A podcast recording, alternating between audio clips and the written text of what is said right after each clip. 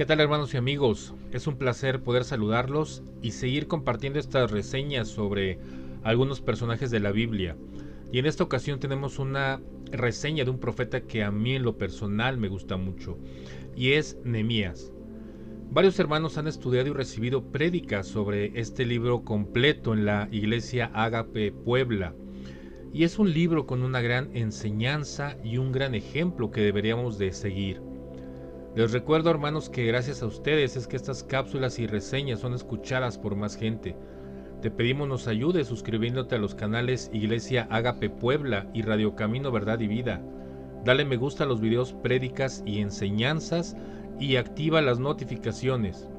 Comparte con tus amigos y en tus redes sociales. De esta manera nos ayudas mucho. Pero entremos en materia y vamos a la reseña. Pero, ¿Y quién fue Nehemías?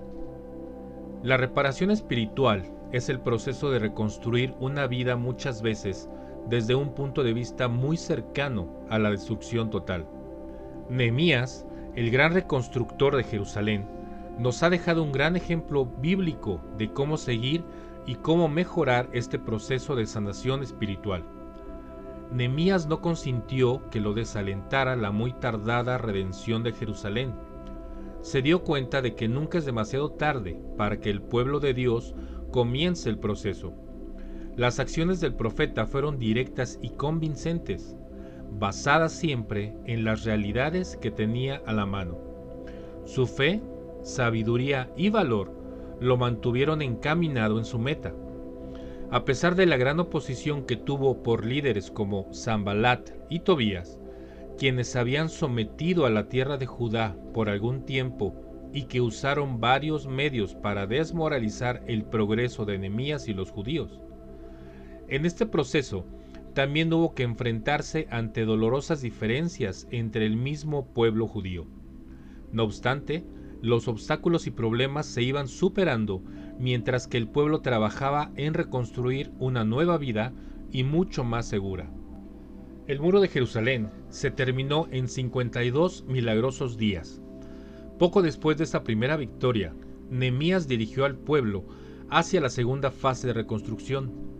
Invitó al gran maestro Esdras a dirigir al pueblo en un estudio de las escrituras. Motivados por la palabra de Dios y sabedores de su condición pecadora, con lágrimas en los ojos, los israelitas se arrepintieron de sus pecados y de los pecados de sus antepasados. Esdras, Nehemías y todos los demás dirigentes motivaron al pueblo a alegrarse porque Dios estaba con ellos. Sin embargo, los israelitas no sabían aún cuán dolorosas lecciones aún tendrían que pasar por sus propios deseos y sus consecuencias. Después de que Nehemías regresara a Babilonia, el pueblo regresó una vez más a sus caminos pecaminosos. Cuando Nehemías volvió a Jerusalén, tuvo que poner de nuevo a los judíos en el camino de la reconstrucción personal. Este ejemplo de recuperación de corto alcance y recaída hace que la historia de Nehemías concluya con una reflexión muy realista. Quizá hay ocasiones en que regresemos de nuevo a modelos conocidos, aunque destructivos.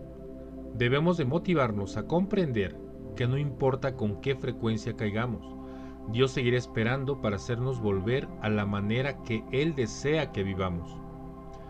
¿Qué aprendemos de la historia de Nehemías? Nehemías fue sin lugar a dudas un gran hombre de oración y consagración inalterable a Dios. Él fue un administrador enérgico y un visionario aún más grandioso. Tenía una gran seguridad en sí mismo, además de la capacidad de resistir a las críticas, trampas y chismes que hacían de él.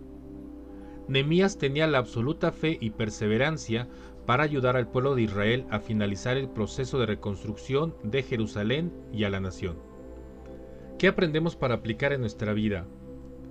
La oración, una perspectiva realista y una total dedicación a Dios ayudan mucho en nuestra recuperación. Afrontar y vencer obstáculos en el camino a la salvación pueden dar un impulso a este curso. Cada vez que demos un paso en el camino hacia la cruz, debe de motivarnos a dar el siguiente paso. ¿Qué es lo que haces el día de hoy para dar ese paso? ¿Cómo crees que debes de imitar a Nemías en ese proceso de oración y resistencia de quienes te tienen preparadas críticas, trampas, chismes acerca de ti y de lo que tú haces en tu caminar cristiano? Tus temores sobre tu propia reconstrucción espiritual los dejas en las manos de Dios y confías plenamente en Él y en el camino que te tiene preparado? Busquemos en oración que Dios nos fortalezca y nos dé la gracia de tener este tipo de liderazgo como el de Nehemías, quien no necesitó que le pidieran ayuda a una reconstrucción, sino con amor por sus hermanos, fue en total obediencia a Dios a realizar una tarea que dejó una huella por siempre. Pues bien hermanos, esta fue la reseña sobre Nehemías. Les deseamos que tengan una excelente semana. Que Dios los bendiga.